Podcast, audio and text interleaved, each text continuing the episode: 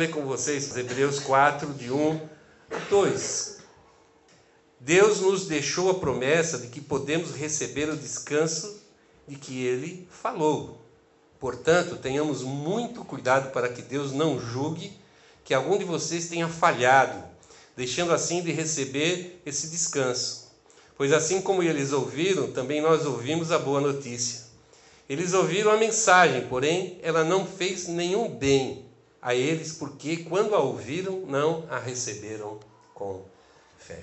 Quero te convidar a curvar sua cabeça, nós vamos orar a Deus agora, pedindo que Deus fale conosco também.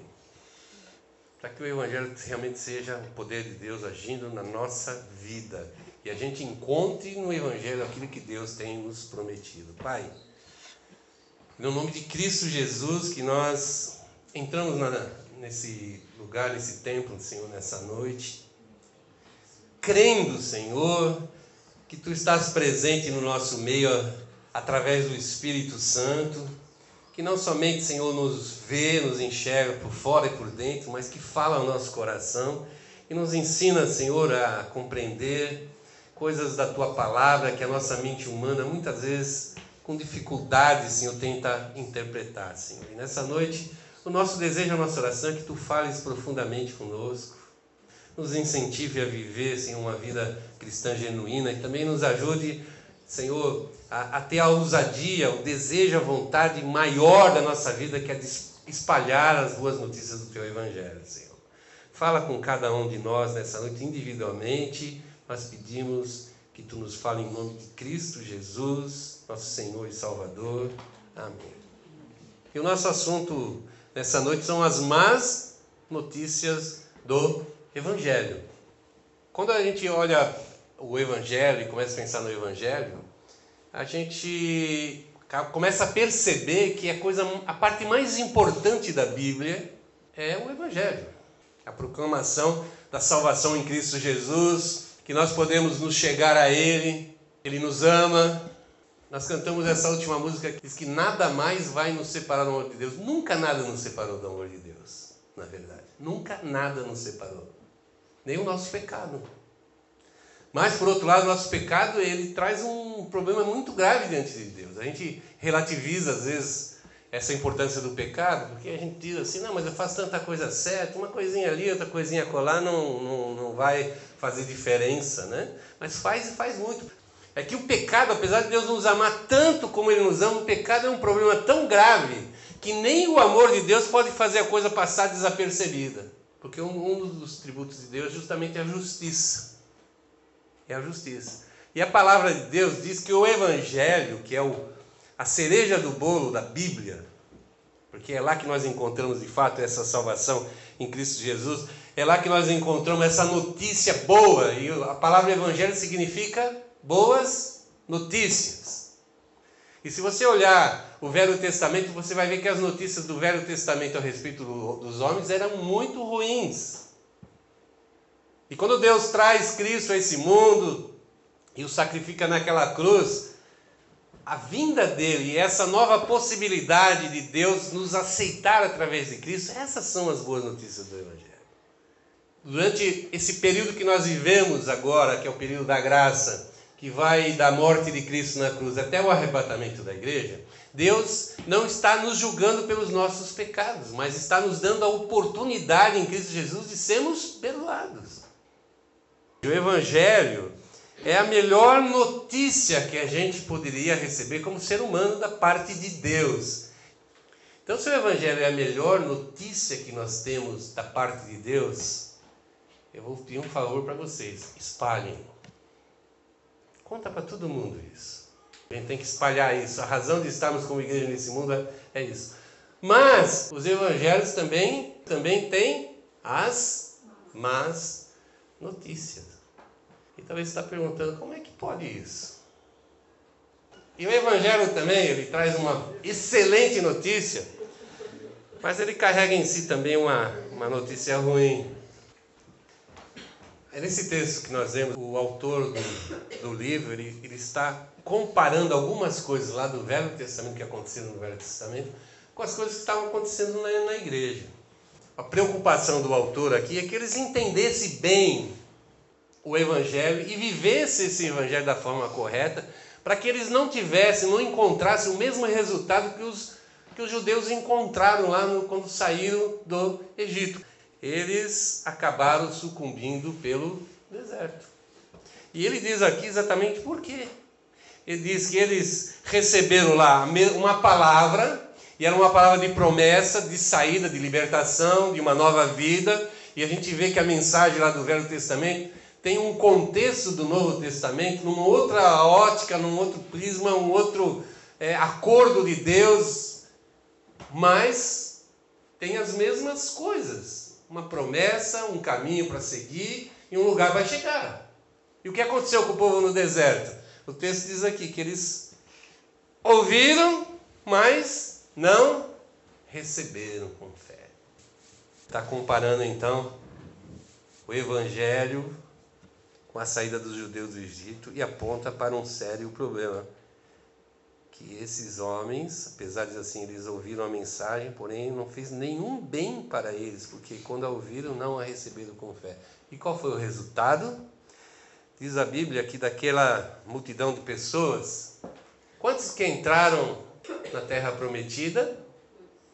Na realidade, quem tinha até 20 anos entrou na terra prometida, mas quem tinha de 20 anos para cima, só dois: Josué e Caleb.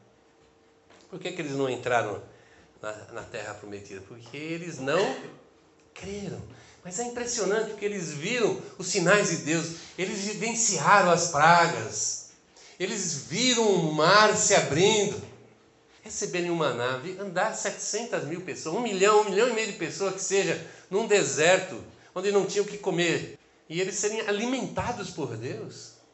Então eles viram tudo isso, mas apesar disso o coração deles ficou duro. E eles reclamavam, e reclamavam, e reclamavam, fizeram um bezerro de ouro, fizeram tudo que não deveriam fazer, estragaram a boa notícia que eles tinham recebido lá de que Deus os tiraria daquela situação de escravidão, de sofrimento, para levar para um lugar onde ia manar leite e mel. A gente fala assim, que coração duro, né? Mas o autor de Hebreus aqui, esse homem de Deus, está dizendo que a igreja, está falando para aquela igreja primitiva. E se dirá que a situação estava assim naquela época, imagina dois mil anos depois. Está dizendo assim: nós corremos como igreja o mesmo perigo. E qual é o perigo que é de nós endurecermos o nosso coração e por isso não alcançarmos, mesmo conhecendo o Evangelho, mesmo vendo o poder de Deus agindo dentro das igrejas, mesmo vendo pessoas sendo restauradas, sendo curadas, sendo libertas, da mesma forma a gente endureceu o coração de tal maneira que a gente não receba também a promessa de Deus, como aconteceu com os judeus lá no Velho Testamento. Essa é uma notícia do Evangelho. Que o mesmo Evangelho que salva, também é o mesmo Evangelho que condena. Muitas pessoas vão receber o Evangelho e nós temos que fazer isso realmente, espalhar essa semente do Evangelho, essa notícia, essa boa notícia do Evangelho. Muitos vão receber essa boa notícia, vão achar que é uma boa notícia, vão crer nessa boa notícia, vão aceitar Jesus e vão ser salvos. Mas muitos, infelizmente, vão ter uma relação diferente com a notícia do Evangelho. Lá em João 12, Jesus diz assim: ó, Quem me rejeita e não aceita a minha mensagem, já tem quem vai julgá-lo. As palavras que eu tenho dito serão o juiz dessa pessoa no último dia que, que Jesus está falando aqui? As pessoas vão ser julgadas pela interação que elas têm com a mensagem do Evangelho. E que Jesus vai usar para mim? Ele vai usar simplesmente a palavra do Evangelho. É a palavra do Evangelho, nada fora. Então, tudo que vai ser usado no, lá no julgamento, nós já sabemos. Nós já sabemos. Mas qual é o problema? Por que, que o Evangelho condena se deveria salvar? Por que, que o Evangelho condena? A primeira coisa é por causa da incredulidade. Lá em Marcos, Jesus disse assim: ó, vão pelo mundo todo e pregam o Evangelho a todas as pessoas. Quem crê e for batizado será salvo, mas quem não crê será condenado. Crer é você aceitar a mensagem, ser batizado é você é fazer com que aquela mensagem haja, atue na sua vida, você viva por causa daquela mensagem, pelo aquilo que ele acredita e pratica na sua vida. Então, o incrédulo é alguém que não, de partida, ele não aceita a mensagem do Evangelho como uma mensagem de Deus. O Evangelho tem um poder por trás das palavras. Eu não preciso entender 100%, mas eu preciso viver 100%. Então, a incredulidade impede dessa palavra entrar na sua vida. E pasmem, muito, mas muitas das pessoas que se dizem cristãs, elas são incrédulas. Elas se dizem cristãs porque nasceram numa sociedade que se diz cristã, numa família que se diz cristã, frequentam igreja com a sua família, são incrédulas. Aquela palavra não entra no coração. Isso é muito, muito, muito triste. Que essas pessoas, ainda que ouviram falar de Jesus, elas nunca conhecerão a salvação. Mas tem um outro tipo de problema que nos condena, que é a desobediência. É crer e não obedecer. Eu creio, eu sei que Jesus veio ao mundo, eu sei que Ele é o Salvador, eu sei que Ele é o Filho de Deus. Sei tudo que a Bíblia diz, perfeitamente. Tive experiências com Deus. E quando a gente tem uma experiência com Deus e com o seu Espírito Santo, nada do mundo pode nos convencer ao contrário, nenhuma força exterior, mas o nosso interior pode, muitas vezes permite, que a gente apague o Espírito Santo da nossa vida. E quando o Espírito Santo vai saindo da nossa vida, quando ele não tem lugar na nossa vida, vamos dizer assim, a gente não consegue viver de fato em obediência à palavra de Deus. Obedecer à palavra de Deus não é o fato de falar assim, eu quero, faz parte também de dizer eu quero. Mas a prática da palavra de Deus, eu preciso da sabedoria, da autoridade, do poder do Espírito Santo agindo na minha vida. Lá em 1 Coríntios, Paulo diz assim à igreja, 1 Coríntios 15: Irmãos, quero lembrá-los do evangelho que preguei a vocês, o qual vocês receberam e no qual estão firmes.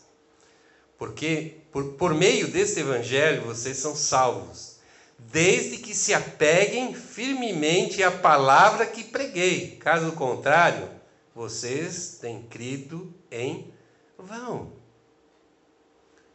Vou repetir esse finalzinho. Ó. Se apeguem firmemente à palavra que eu preguei. Caso contrário, vocês têm crido em vão. O que é crer em vão?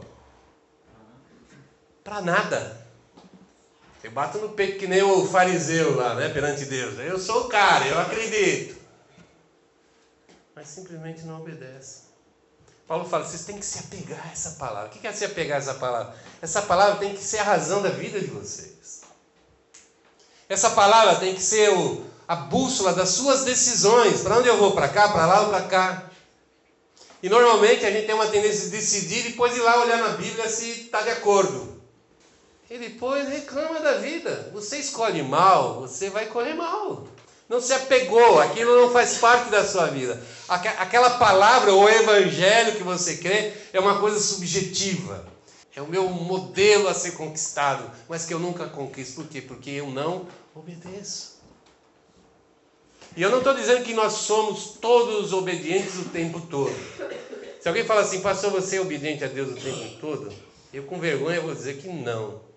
Tento, luto, Sou carnal, sou humano. Como diz o apóstolo Paulo, tem hora que você sabe o que não tem que fazer e sabe o que tem que fazer. Mas você sempre escolhe o que não pode fazer. Sabe por quê? Porque o que não pode fazer normalmente é o que a minha carne, aquele que se opõe à vontade de Deus na minha vida, gosta. Muitas vezes a gente se sente se sente com a liberdade de poder, em vez em quando sair da dieta, né? Quem faz dieta sabe o que eu estou falando, né? E às vezes com as coisas de Deus é do mesmo jeito. A gente diz assim, não, quando eu for mais velho, quando eu for mais novo, quando não chover, quando isso, quando aquilo. Eu sou muito jovem, tem que viver a vida, tem que experimentar a vida. Não se apegue no Evangelho. O que, que vai acontecer? Tudo que você diz que crê vai ser em vão, não vai trazer nenhum resultado à sua vida inclusive salvação. Deus conhece aqueles que se apegam ao seu evangelho.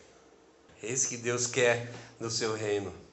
Para a gente fechar, lá em Mateus 24, Jesus disse o seguinte: Esse evangelho do reino será pregado em todo o mundo como testemunho a todas as nações. Então virá o fim. Apesar dos pesares, apesar de todos esses problemas, todas essas dificuldades, toda é, é, vamos dizer, esses problemas que se mostraram tão de perto na história da, do cristianismo desde dois mil anos atrás, quando a igreja começou até os dias de hoje. Apesar de Jesus ter falado assim, vou achar fé quando eu voltar na terra. E eu às vezes me pergunto isso também. Será que eu vou ter fé quando Jesus voltar? Será que eu não estou deixando a minha fé se esfriar.